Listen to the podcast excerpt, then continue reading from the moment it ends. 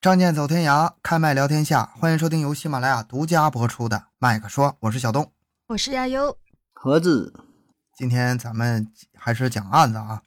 嗯，讲案子之前，就是想从一个前不久有一个新闻，哎，你们注没注意到？就是有一个那个哪个？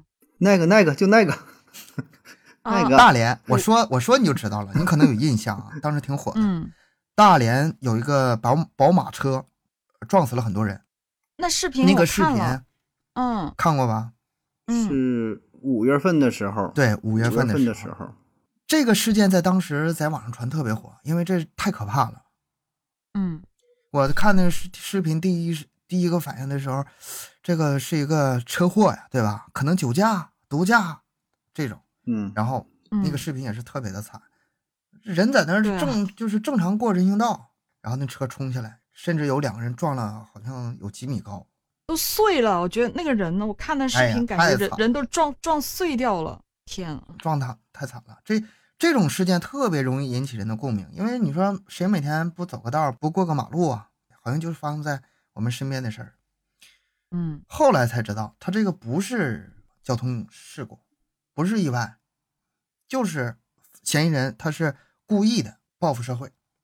好像说是投资失败是吧？好像我记得是。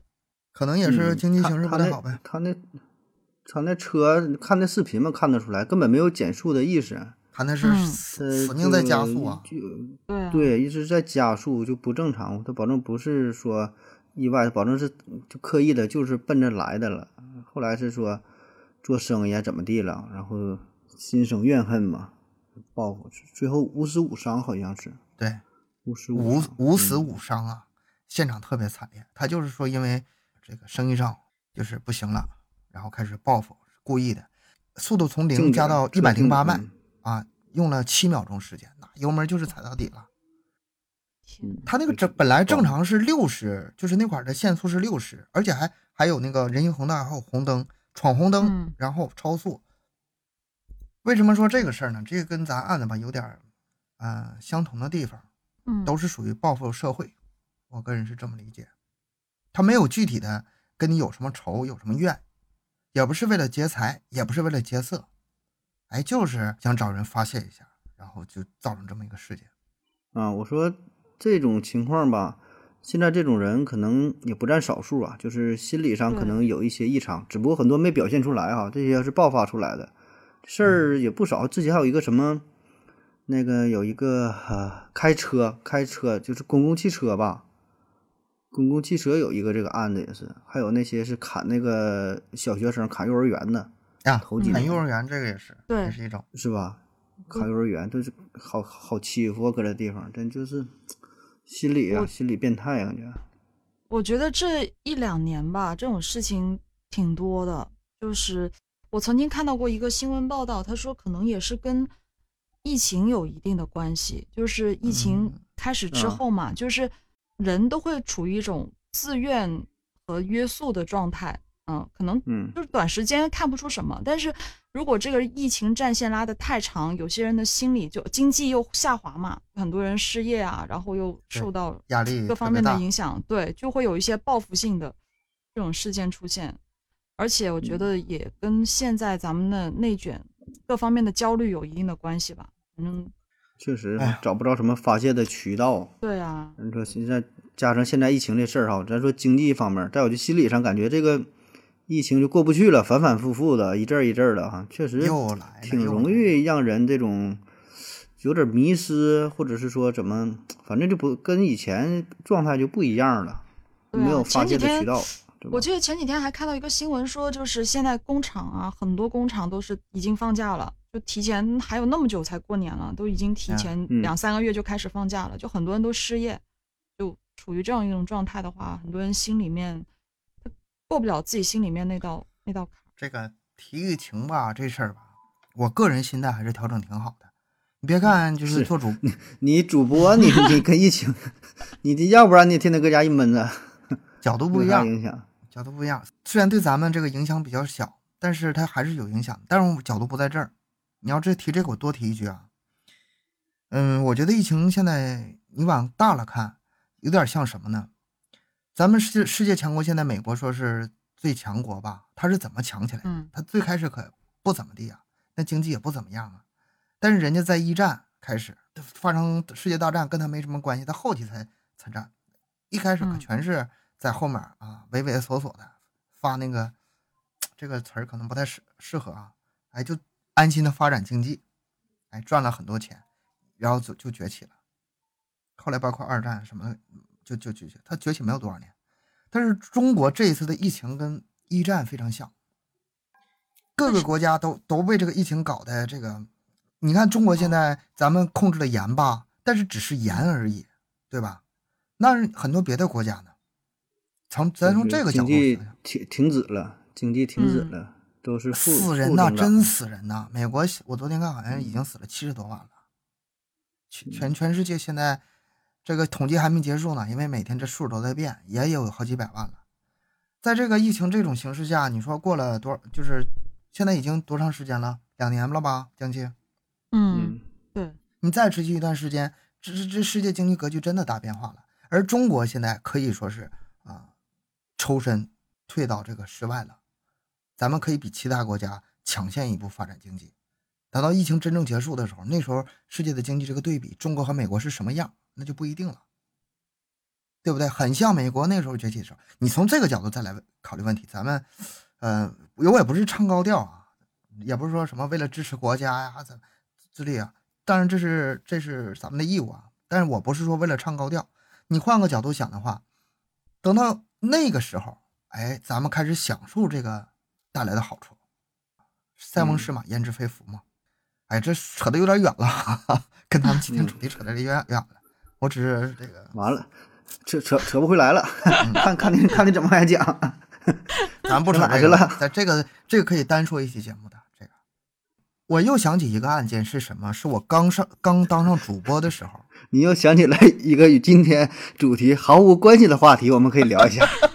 哎，但是这个不奇怪啊，这这按咱们调性，这有什么可奇怪的呢？硬扯，哎，听友不在乎这个，咱们咱们怎么样都行。啥讲啥，嗯我又想起另外一个案子，是我刚当主播的第一个讲的案子。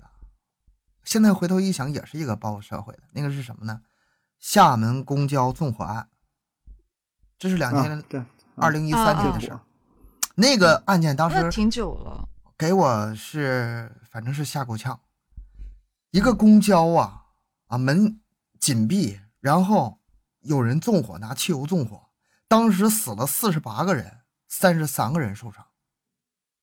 你你想想，你如果说在车里是一种多么绝望的一种感觉，而且我每天上下班也是坐公交啊，嗯那段时间我都不敢坐了，宁可多走点道。他那个后来宝马撞的呢，你现在哎呦，这没法你现在活了。啥也不行。后来那个也是，就是经过 DNA 嘛，然后经过反复调查嘛，那个犯罪分子也当时在公交车上，也是各种生活不如意，然后呢想自杀，然后嗯找很多人垫背，就这么个事儿。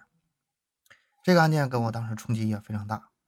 他这心理挺复杂的，多种因素。你看现在就是有很多，你看网络上有人就是属于起起哄也好，或者咋的，就说哎要打仗啊，又如何如何呀，就希望。其实很多人他都是一方面吧，是他想的比较肤浅；另一方面呢，也是很多过得不如意的人，他才会有这种想法。反正我个人感觉是啊，就是那些混得好的、嗯活活得很滋润的，他保证是不希望发动战争，对吧？他希望这个保证是太平。那为啥说咱说过得不好的、不如意的，对吧？穷人他想打仗，我觉得这他就是希望社会洗牌，然后嗯资源可以重新分配，包括说他他期盼说，甚至说大地震呐、或者什么什么什么灾情什么爆发，就整个这才好呢。就是说白了，最后我过得不好，大伙儿都不好，就是哦一切都从零开始，是吧？相当于全社会重新起牌，这才好呢。所以呢，他一定有这种心理在里边儿啊。然后包括说报复社会，这个就是更加极端的一种形式了，这就完全就就放弃了嘛。那我最后我就都拉个垫背的，所以这心理应该是共通的。嗯我觉得他这个应该就是属于一种比较冲突，就是冲动的情况下吧，他的情绪已经失控了，而且在当时走极端了。他这个跟那个反社会人格还不一样，反社会人格更容更容易出现那种什么连环杀人犯那种，我觉得吧一，个一个一个，他这都是一次性的。像他们那种心态啊，就是有时候你可能会觉得，哦，好像看上去是生活所迫，就是已经走投无路，他才做这种事情。但是我觉得他本身可能在骨子里面就是很冷漠和自私的那种人，因为自己过得不如意，他就要去肆意去伤害别人嘛。对，这个最终保证还是得交给法律去审判，对吧嗯？那剩下咱们主要讨论的不是说他这个人他这个个例这个案如何如何，而说更多的是一些启示性的内容。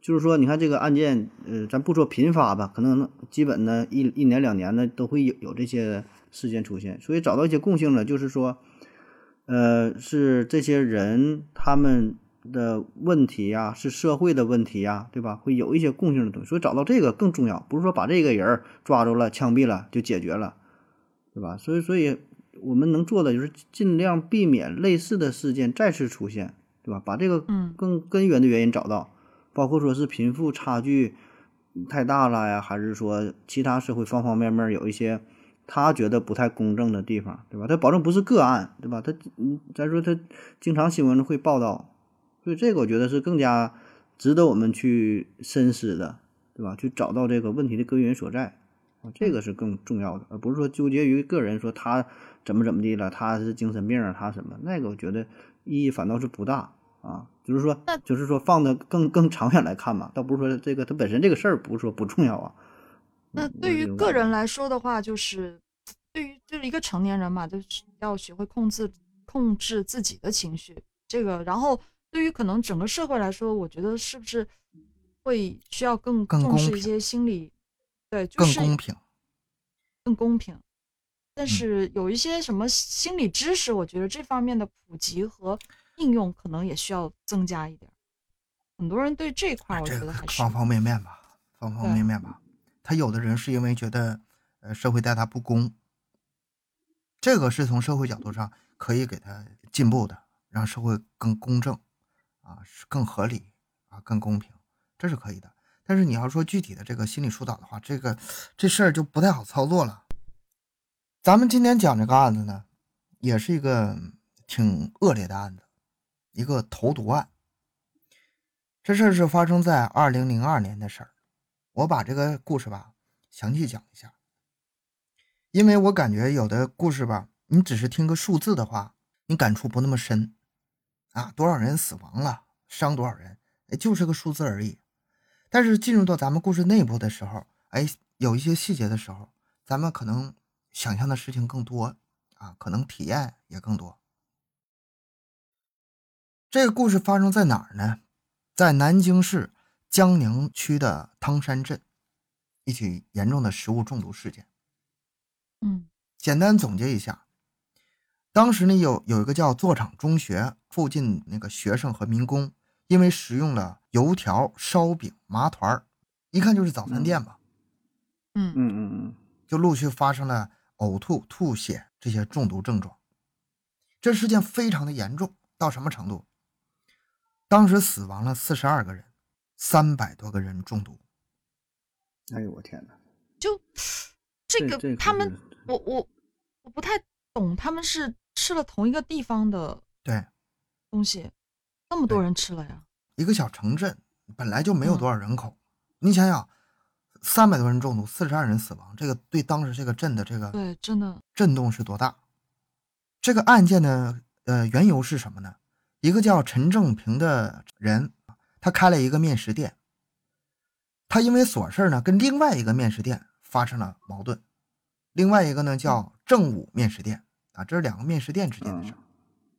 这个陈正平看人家这个陈宗武这个面食店呢，生意太好了，就嫉妒呗，怀恨在心呗，可能抢他生意呗。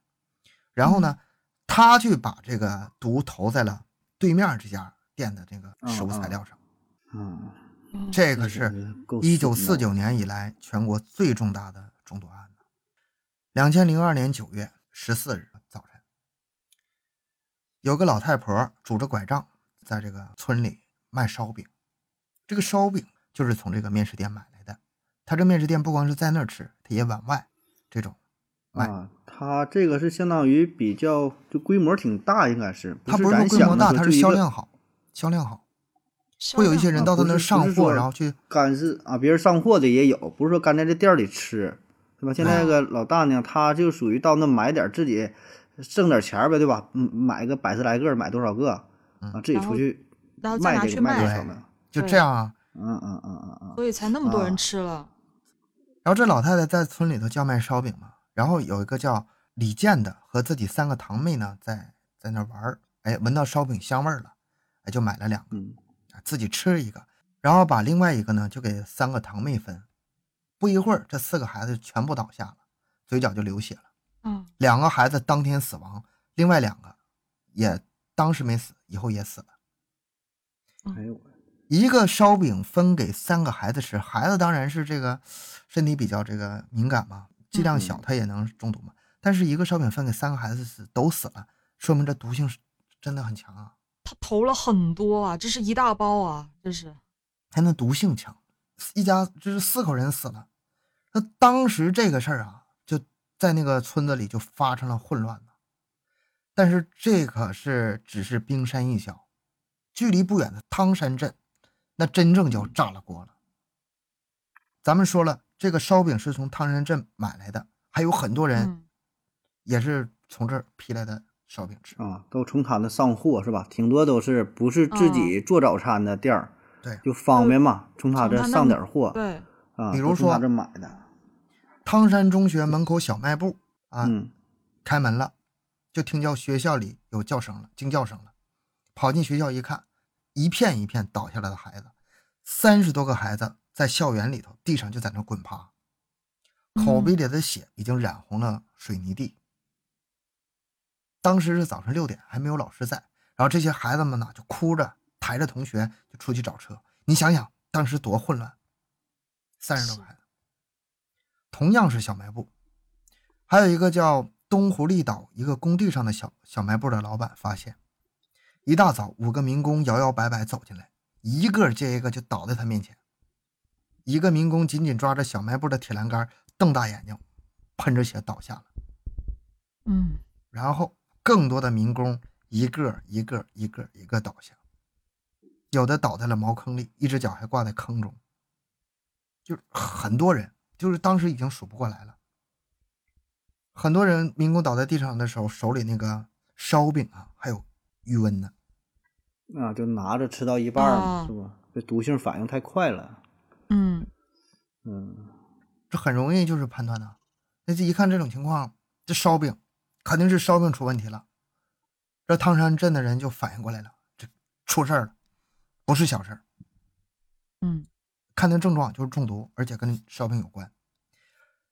简单介绍一下这个烧饼啊，这个烧饼在汤山镇是非常有名的，几乎说是无人不知、无人不晓，是当地人公认的最好吃的烧饼。嗯，每天凌晨四点的时候，他那个铺子开张了嘛，几百斤面粉就进去了，这个量非常大。他那烧饼呢，不光是就是直接那个零卖，而且什么镇上的什么豆浆连锁店呐也卖、嗯难怪啊，还有刚才说那个老太太发往外啥的，对小贩附近什么学校啊、企业呀、都是大量的购买，非常受欢迎。人们发现这个烧饼有问题之后，哎，马上就赶紧互相奔走相告啊，烧饼有毒啊，烧饼有毒，大家注意，嗯嗯，还还手里还有，千万别再吃了。整个唐山镇所有的交通工具全都忙了起来，嗯，嗯，倒下的民工被送，就是扔上那个运送建材的卡车呀，就往附近的唐山医院就开。这卡车这来回呀，横七竖八，把那些中毒者呀来回跑了很多趟，才把民工送完。到医院的时候，就能看到整个汤山医院已经被中毒的人群占满了。当时医院还没上班，比较早嘛，值班医生和护士吧，根本就难以应付这种场面。这是突发事件的，你说送急救来一个两个的，是不是？紧急处理一下。而且他这点儿吧，还还挺挺挺尴尬的，你就正好嗯早晨六点六七点钟，就正好这医院你说交接班还没上班，这点儿，嗯哎呀，整个就汤山镇就陷入了前所未有的景象啊！你就是眼见之处啊，你能看到的地方都是人们疯狂的奔跑，疯狂的拦车，现在啥事儿都不重要了，就俩字儿救人，什么都不重要，时间就是生命，就是救人。然后呢，有的学生就跑到那个街上求那个小三轮车夫去救人。哎，当时啊，他那个有一全程一百多辆马自达，那个马自达可能不是就是轿车，就是那种我们哈尔滨可能管它叫蹦蹦啊，或者那种啊啊三轮，车他管叫马自达，咱这叫三驴蹦子或者叫对对是就是那种什么样或者是什么样子啊？三轮车嘛，就就是就就三个轮子的，三个轮子，前边有的是电，有的是电的烧油，有的是用脚蹬的，后边一个哦一个那个那哦个小小棚子，然后呢，在这些小城镇，这种车是比较多的，比那个那个嗯出租车什么都要便便宜方便。便宜方便。嗯这个时候，这些车就一百多辆，就全都组织起来了，救人。这时候也不挣什么钱了，救人。有的车就这么来回跑跑跑跑四五嗯趟，嗯你就想想当时这个是个什么场景？什么依维柯、什么大客呀，也是被人拦下，把旅客都哦下来，把病人上车往医院里送。你送是归送啊，那医院他受不了啊！汹涌而来的中毒者就像决堤的洪水，就迅速把这个镇上的，还有另外一所医院八三医院，还有那个什么外围的麒麟镇医院，什么孝陵卫医院，就这么几家医院，小镇能有多少医院？呼呼的往那儿送，都堆满了。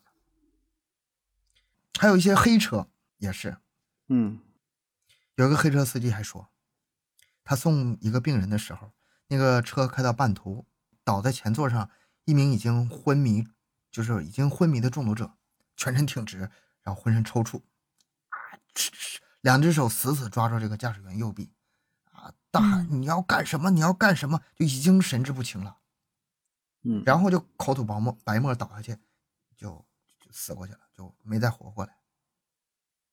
从六点到六点四十这段时间，整个小镇一片混乱，毫无秩序可言。但是整个小镇的人们嘛，还是非常的这个自发啊，组织营救。那嗯也是一边挺挺团结的呗，一起对啊一起这个互相帮助。嘈杂声中，人们这个口口相传呐、各种消息啊，但是事情还是越来越乱。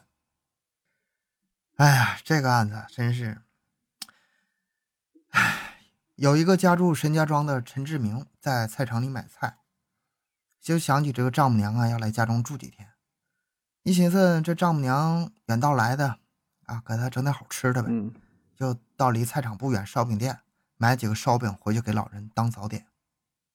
嗯，还挺有名的嘛，是吧？这当地有，名的小吃。当地有名的 好吃从镇里骑车回沈家庄需要二三十分钟时间，结果呢，这个阴差阳错，就是烧饼有问题这事儿他不知道，嗯结果骑车回去了，他的母亲就也被烧饼毒死了，丈母娘在医院抢救。七点十分左右，家就住在菜场不远的戴兴贵也没有得到这个烧饼有毒的消息。他在家中吃完了一块烧饼之后，剩下一块，问这个他的女儿说要不要吃，然后女儿说早饭已经吃饱了。嗯戴兴贵就吃另外一块，哎，剩下四分之一的时候就挺不住了，就是一头栽倒在家中的沙发上。他这个女儿戴婷算是捡了一条命。躲对躲躲过一劫。对是在严家村儿放假在家的九岁的严文斌和四岁的堂弟，哎，一说这俩年龄我就我就虐心呐。我家俩孩子也差不多这个年龄。这两个孩子呢，在家门口玩儿。村里一位经常来卖早点的老太太经过这个门口的时候，哎，嗯九岁的严文斌就买了一块烧饼，一个麻团儿，自己拿了烧饼，把麻团儿留给弟弟。结果他死了，弟弟活了下来。生死就在一线之间。那个时候，沪宁高速中山东路一线市区所有的幺二零都出动了，每隔一分钟就有警车开路幺二零呼啸而过，全城的车当时全停下来了。什么最近军区总医院呢，也是也送来了五百名中毒者，没没法安排，只能转院。然后也是家家医院都被这个车辆给住满了，附近什么十一所医院把这些中毒者算是分担了。呃，接受中毒者最多的是军区总院啊，收了两百多名，压力也挺大的。咱们应该有这种概念啊。平时的时候，咱们医院这个不管是人满为患也好，是病人比较多的情况也好，还好啊，人医院人多点儿归多点儿，但是有这种突发事件的时候，那医院的承受力它是有限的，它一定会压力非常大。嗯他这个事儿，第一吧，就是患者来的特别多；嗯第二呢，他都是急症。你要是说不着急急，你说来慢慢看，高血压、糖尿病慢慢调，你特别是这种中毒的，你必须那真是差差几秒钟，可能毒药效发作了，可能说在你胃里边洗胃呀、或者啥的，可能还有这个机会。而且还有一个啥事儿呢？咱说这些医院吧，呃，就是中毒的这个这种情况，毕竟是相对比较少数啊。如果说你自己自自己家里边食物中毒，两三个人儿哈，咱三五口人可能来还能应对得了。很多医生他没有这方面的经验呢。你想到医院里边儿，你说你你说中毒，你说挂哪个科儿你都不知道，对吧？就说就是说急诊，咱说对于很多大夫来说，也是我觉得可能也没有这方面的经验，他根本不是干这行的。你就是让一个外科，你让一个眼科大夫，你看看个中毒抢救中毒，咱说实话，他保证他也不会，对吧？这个分科儿太精细了，包括说不同药物啊，用就是说，呃，基本的抢救可能可能会处理，但是说太专业的，保证也也不太会处理。所以这么这么多的人群一下子涌入进来，对于医院来说，对于医生来说，确实压力很大啊。再加上刚才说这个时间点，六点多钟、七点左右，可能他没有没有多少人，而且说包括一些药物啊，可能他都一下都供应不上，人实在太多了。你说哪有床位吧？我感觉人他都待不下，人都待不下。它这毒性反应来太快了。你想嗯吃着烧饼，吃着吃着人就倒下去了，你往医院再送，那个时间真的是来有点来不及呀、刚才说那个军区总院送来两百名毒中毒者嘛，第一批送嗯来的二十个中毒者，几乎全都死亡了。而当时那个一线吧，没有什么验毒的设备，当时也没法得出结论。那对我就说嘛，这个一些设备啥的确实跟不上，确实咱说这也不是不是说医院怎么，如果说这保证是这么多人，你你你一下涌入进来，设备啥抢救设施啥的，它保证不够啊。你这这个你说咋处理？对啊，但是医院吧，也算是尽了最大的呃努力吧。嗯，最大努力了呗。各个这个车呀，陆续的往医院送的时候，这些医生啊就处理手上一听说来车了，急忙到门口一辆一辆接，一辆一辆接，那就是嗯抢时间呗，时间就是生命呗。嗯中毒者最大的反应是抽搐。在四五四医院，七十一岁的老人秦明玉双手和腿脚绑在床上，尽管洗了胃，毒素已经进入了肝脏，整个床都因为这个抽搐咯嘎作响。嗯老老人拼命喘气，而他还算是好的，他活了。他八岁的小孙女儿因为吃了爷爷买的半块烧饼，已经死亡了。哎，它这里边真是啊，这时间点挺多都是小孩上学，嗯，小孩儿上小孩上学，对对，死了很多小孩。一位哈尔滨的民工因为太疼啊，把自己舌头咬断了。结果，当时当护士把这个舌头往回塞的时候，他已经死了，就就就疼到这种程度。哎呀，当时整个医院呢，你想想，除了这些患者啊，那些家属什么的也都也都来了，啊，人山人海的，有人就嗯当场就在那放声大哭啊。整个汤山，然后再往后，整个南京，在这个上午彻底震惊。警方很快成立专案指挥部介入调查，民警分开数路展开迅速展开工作。首先对这个宗武面食店采取封查措施，不让任何人进入现场。这个面食店面向农贸市场大街，是四周敞开式的作坊，没有任何防盗措施。加上案发之后，现场遭到店主因为害怕而造成的破坏，给勘查带来较大难度。但是这个现场很快这个就找到有价值的检材了，就马上研究呗。结果从那个面粉、芝麻、白糖、食盐还有油都检出了毒药成分。从中毒人员吃剩的麻团、油饼还有那个呕吐物也检出了相同的毒药成分，就是这个毒源很快就找到了，就是你这个嗯，店里的这个食这保证不难，这是不难的，对，嗯有明确的，这个不难。就是有关联。那这个案件就很快就定性了，这是一个性质非常恶劣的投毒案件呢，也能推断出他这个投毒的时候那个毒物呢是粉末状。这种情况下，第一时间就让人反应，这应该是矛盾，加害可能性比较大。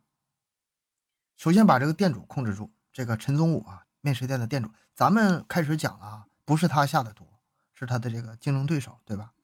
但是在这个时候呢，他家火嘛，对他家卖的好，警方就首先是先把这个店主给控制住了，你有责任的，对吧？然后开始走访、调查、摸排。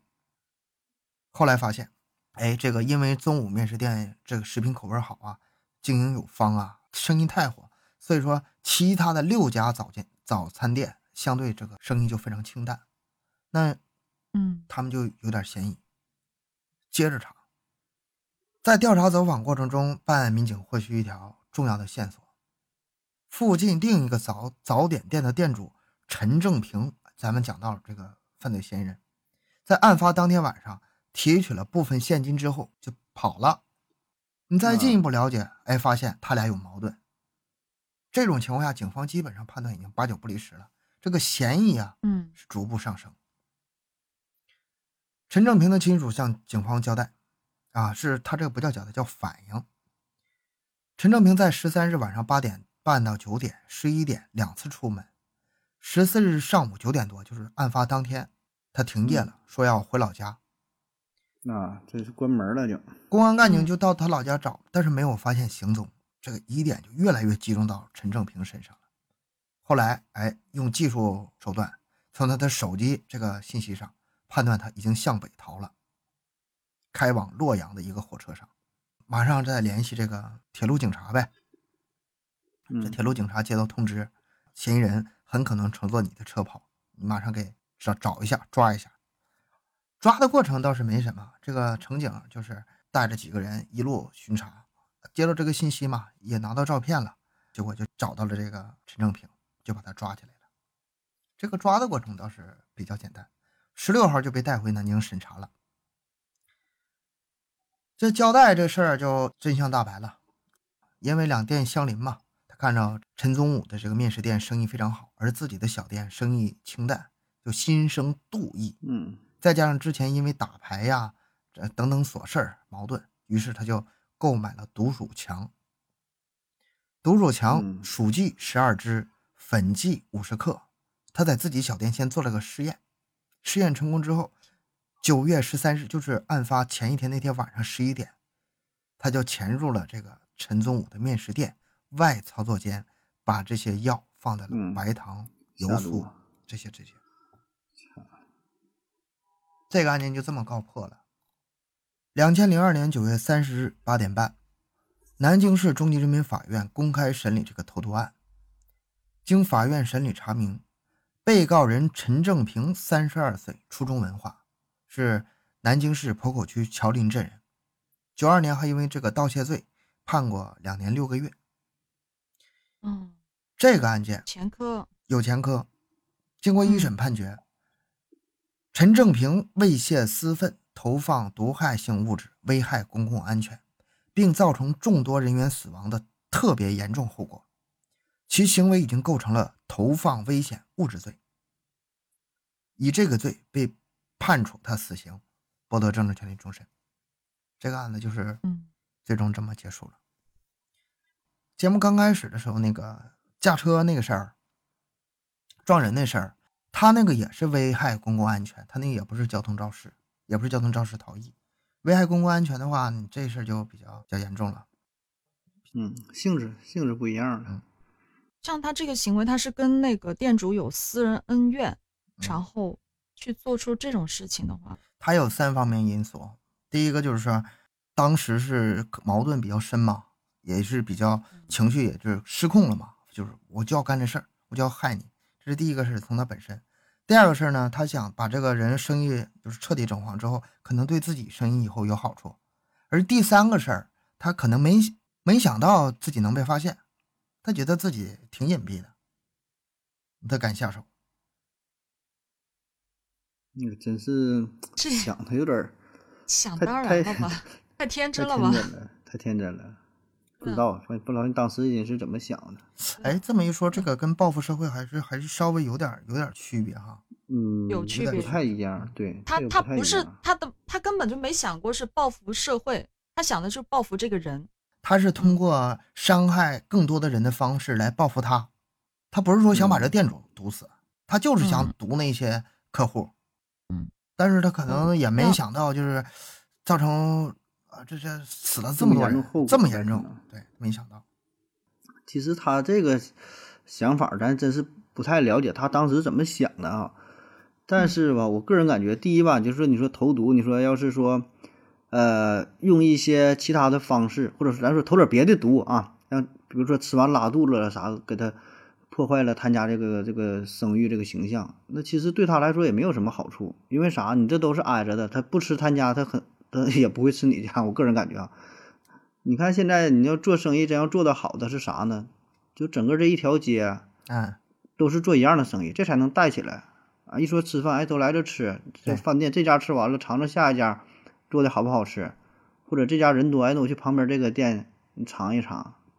他这个真是太太初级了，这是我觉得这个本身的思维就不太正常，本身这商业思维也不行。然后我真是不太不太一点没想明白啊，他这个只能说他智商比较低，我觉得。他呢可能原来自己声音可能还行呗，然后这店是后开的呗，你开一个店，然后把我声音挤兑没了，那就怀恨怀恨在心呗。我咱也没经过伤啊，我也就是不知道是不是不能感同身受他那种感觉，但是我个人我是不会这么思考问题的。你自己本事不行，你自己的产品不行，你去赖别人啊？如果这个店主他这个不是做的很好，换一家做的好，你再去读他家吗？这个我觉得这个着力点根本就不一样。你不想办法提高提高自己的产品，然后去想祸害别人，哎呀，是你像嗯咱说扯得远点儿啊，就是就比如说咱主播行业，有一些人就会恶意的给别人打一些差评，哎哎，有有有，打一些这个分儿打低，但是你没有用啊，对吧？你给别人打的分儿再低，这别别人还是不听你这个东西，嗯，就是别人不听你，不是因为就是别人的更好选择别人，就是你那就是不好，你就是不好。损人不利己呗。嗯，这个对你真正真正做的好的是整个这个行业都做好了，一听，哎，这个讲的不错，那类似的，你说嗯咱听科普的，哎，这个科普的我听的差不多了，更新这么慢，我听听别人有没有做科普的，下边一推荐类似东西，哎，这听，哎，这也挺好，对吧？很多人都是就这一类的互相介绍来的啊，说你打压别人，这完全不成立，完起码咱这个圈儿是这样啊，嗯，别别别的圈儿咱在这里在这里，我就是想插一句，就是有的时候吧，我们会在评论区发现一些什么样的评论呢？比如说啊、呃你某期节目下你说啊，哪哪哪个主播讲的更好，啊，有没有这种评论？你俩看见过吧？有太有了，这个好像有吧听友的嗯本意是好的，也可能是想让我们学习一下，也可能是向别的听友呢推荐一下。但是大多数情况下，这种评论我是删掉的。为什么呢？跟听友解释一下啊，就是如果说你们评论被这么删掉，或者在别的主播那被删掉的话，这个不要生气，它是有原因的。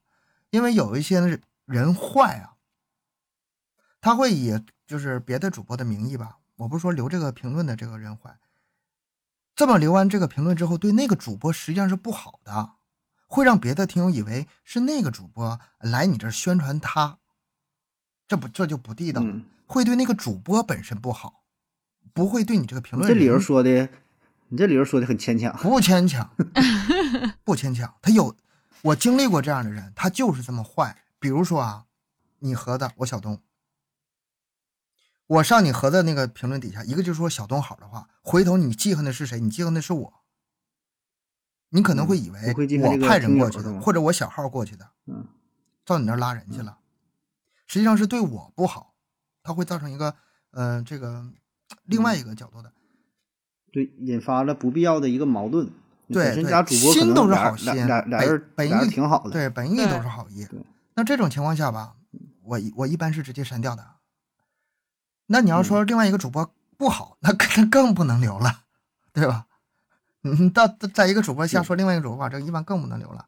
所以说这种情况下，只要你提到别的主播，一般我们都是删的，不是说呃对你这个评论本身认可不认可的事儿，它这有点儿有点儿容易引起一些不必要的麻烦。嗯，其实这事儿吧挺敏感的，你知道吧？对敏感就可能就是咱觉得，呃，没啥事儿，就怕有人觉得有事儿，就是就是可能是没有。你要说这俩人特别熟，你像我跟老刘啊，就是你俩节目经常互动，那是这个不过多介绍了，对吧？就是我在我自己的节目，然后跟他，咱俩经常互动，经常扯，很多有很多公共的这个听友啊，就比较熟悉了，这个另当别论。经常搁下边扯，我就去去他节目下边我就骂他都能，啊，就都属于嗯这种，就是是这个就无所谓了。如果说不是特别熟悉的情况下，这样的话很可能会引发引发一些不必要的误会啊，有一些小的误会，然后就不太好了。嗯，所以这事儿要讨论的话吧，咱可以加咱们的听友群，啊，哎，在咱微信群当中你随便聊。群里头随对你，你说你你说节目，你说谁好，你说咱节目不好，都都行，对吧？这个咱做这么多年了，这个事儿还是能够经受得起的。你说谁好，这怎么怎么地了，咱心里有个评判，确实比咱做的好，确实是好，不承认也不行啊。所以这个可以加咱们这个听友群啊，在这里肆无忌惮的去说，啊毕毕竟是一个咱们自己的一个空间，相对比较私密一些啊。要在整个平台上吧，还是一个公共区域，嗯，是吧？所以，嗯，所以这个还是大伙儿也是控制一下啊，控制一下。对，聊到这儿还有一个就是，另外就是加咱们听友群的听友啊，有的时候我们可能照顾不到，因为比本身我们可能 群比较多，或者是忙工作什么，有的时候有听友容易这个因为争论呐、吵起来啊，甚至是骂人情况下都有，或者是一发一些嗯嗯、广告啊、链接啊，我们可能照顾不到。那这种情况下，听友吧，哎，圈儿我们一下，我们就处理一下就完事儿了。嗯，再再说回咱们今天这个话题啊，这个案子 可能是挺 挺挺久之前的吧，是 零零零几年来着，我忘了，你刚前面说过嘛？是零啊零零二年是吧？零二年，零二年，挺久的，但是它快二十虽然它，嗯，不像不是说真正的那个报复社会的一个案件，但是就我们一开场讲到的那些事儿，我其实我心里面还是还是就一直都是惦记着那个报复社会的那个事情。这两年太多了，我觉得，嗯，无论生活有多难吧，还是得调整好自己的心情，保持乐观。有时候就算心里面再慌，我也希望能够保持善良。就是最基最基本的就是再苦再累，也不要忘了做人的底线。这是我听完今天这些我想说的。哎，我想说，主要还是控制情绪吧。其实道理他们都懂。嗯这种群体性案件最可怕的地方在哪儿呢？你没法预防。你要走在街上遇到这种事儿，你没法预防。嗯你嗯，走个道儿，车了就这么故意撞你，真的很。你在公交上有人故意这种你看，对对，是吧咱说坐公交车的啊，然后你这嗯走路的，你这吃个早饭的，就都是没有什么说规律啊，不可不可控、不可防。你不是说是啊，自己有多少安全意识就能防得了的。对，完全防不了，防不胜防，就是看运气，真的是赌运气气。今天这话题有点沉重哈，每次嗯到案子其实都有点沉重。下下下一期节目是该是该谁了？把这个气氛调动起来，给我 再聊嗨点儿。行，今天节目就到这里吧。行，嗯，嗯，感谢大家收听，欢迎大家多多留言、分享、点赞。每周三、周日晚上二十一点更新，三七二十一。家庭有群联系主播可以关注我们的微信公众号“麦克说 Plus”，这里不仅仅是音频内容。咱们下期再见。嗯拜拜，嗯感谢收听。拜拜，拜拜，拜拜。